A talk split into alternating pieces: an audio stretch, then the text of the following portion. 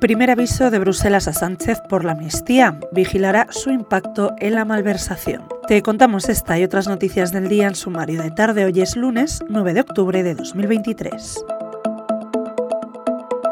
La Comisión Europea ha avisado este lunes de que estará atenta al impacto de la ley de amnistía que exige Junts para apoyar la investidura del presidente del Gobierno en funciones, Pedro Sánchez, en especial en lo que se refiere a los delitos de malversación que afectan a fondos europeos.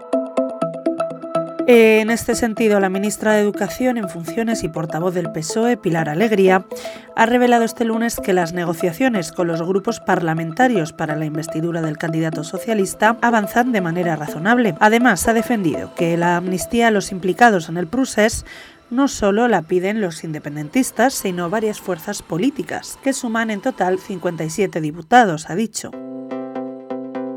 Hoy además te contamos que Maya Villalobos Sibani, de 19 años, es una de los dos españoles que se encuentra en paradero desconocido desde el ataque de Hamas contra Israel. Esta sevillana tiene doble nacionalidad, española e israelí, y el sábado se encontraba realizando el servicio militar en el batallón 414 ubicado en la base de Naaloz, a pocos kilómetros de la franja de Gaza, cuando se produjo la incursión terrorista de las milicias gazatíes.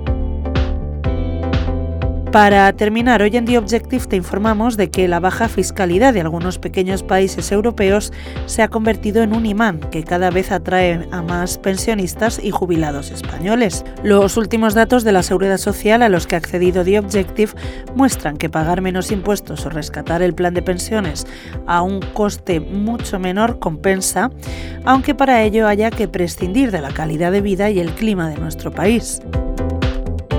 Lo dejamos aquí por hoy. Recuerda que tienes estas y otras muchas noticias siempre en abierto en theobjective.com. Volvemos mañana.